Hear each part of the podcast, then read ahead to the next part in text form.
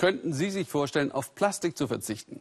Freunde von mir leben so seit Monaten. Das kostet Zeit und ist echt schwierig, wenn man einkaufen will. Aber immer mehr Menschen wird bewusst, so geht es nicht weiter. Zumal China den Müll jetzt nicht mehr abnimmt. Allein Großbritannien hatte jedes Jahr 500.000 Tonnen Plastikmüll nach China geschickt. Dass es anders geht, zeigt Juli Kurz aus der ersten plastikfreien Stadt der Insel. Verträumt, pittoresk und ja, wahnsinnig romantisch. Die Steilküsten von Cornwall atemberaubend. Die exponierte geografische Lage ganz am westlichen Zipfel Großbritanniens, sie ist Cornwalls Reiz und Achillesferse zugleich. Strömung und Winde schwemmen hier so viel Müll an wie nirgends sonst auf der Insel. Cornwall ist Britanniens Müllhalde. An den Strand von Penzance geht Rachel nur noch mit ihrem Mülleimer. Schon als Kind hat sie hier gespielt. Die 43-Jährige hat zugesehen, wie der Abfall im Sand über die Jahre immer mehr wurde. Es macht mich wütend, weil es auch ein Symptom dafür ist, wie unsere Gesellschaft in den letzten Jahren aus dem Ruder gelaufen ist. In der Art, wie achtlos wir miteinander umgehen, wie wir konsumieren, wie wir unser Leben führen.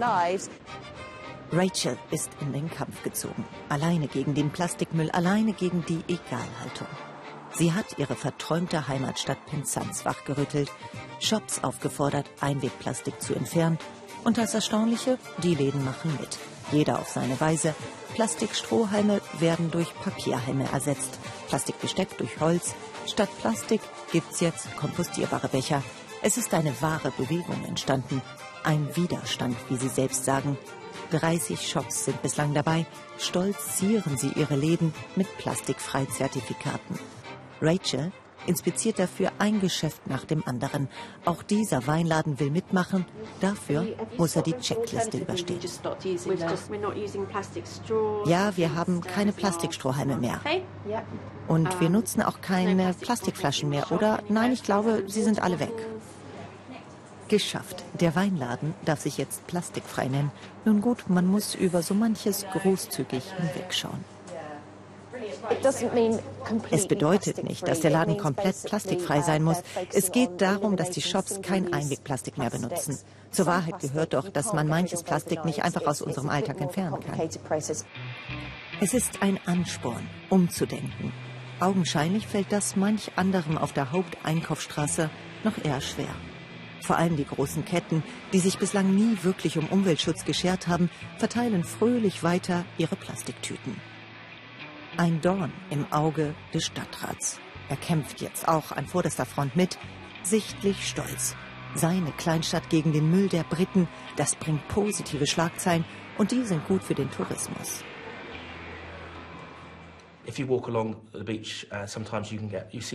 Wenn die Touristen am Strand langlaufen, dann sehen sie wahnsinnig viel Plastik, gerade in den Zeiten der Winterstürme.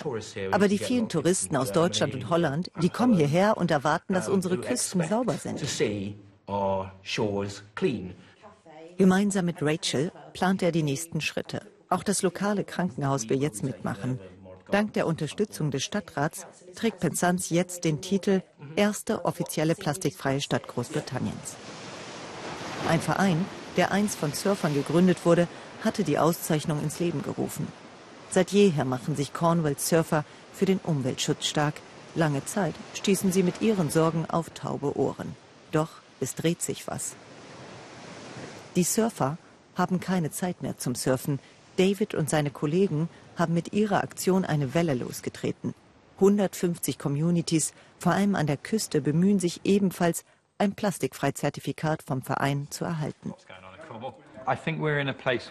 Ich glaube, wir sind jetzt an dem Punkt angelangt, an dem wir verstanden haben, dass wir definitiv aufholen müssen. Jetzt müssen wir auch die Regierung davon überzeugen, dass sie härtere Gesetzgebung macht. Etwa, dass jetzt endlich das Plastikflaschenpfandgesetz kommt, was doch alle wollen.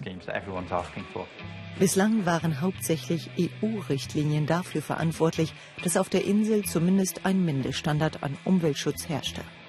Jetzt aber will auch die britische Regierung auf den grünen Trend aufspringen und verspricht bessere Umweltstandards nach dem Brexit. Man höre und staune. Rachel setzt weniger auf Politiker als auf die nächste Generation.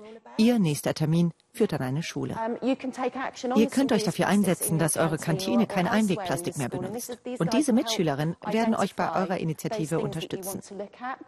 Acht Umweltbotschafterinnen hat die Schule ausgesucht und die sind auf Zack. Wir werden den anderen einfach klar machen, wie sorglos sie sind und dass sie die Welt damit töten. Mein Problem sind vor allem meine Eltern. Ich sage ihnen immer wieder, dass sie keine Plastikflaschen kaufen sollen. Wir müssen das Gewissen der Leute ändern. Und so wird auch die erste plastikfreie Schule Großbritanniens dank ihrer engagierten Bürger am westlichen Zipfel der Insel stehen, in Cornwalls Kleinstadt Penzance.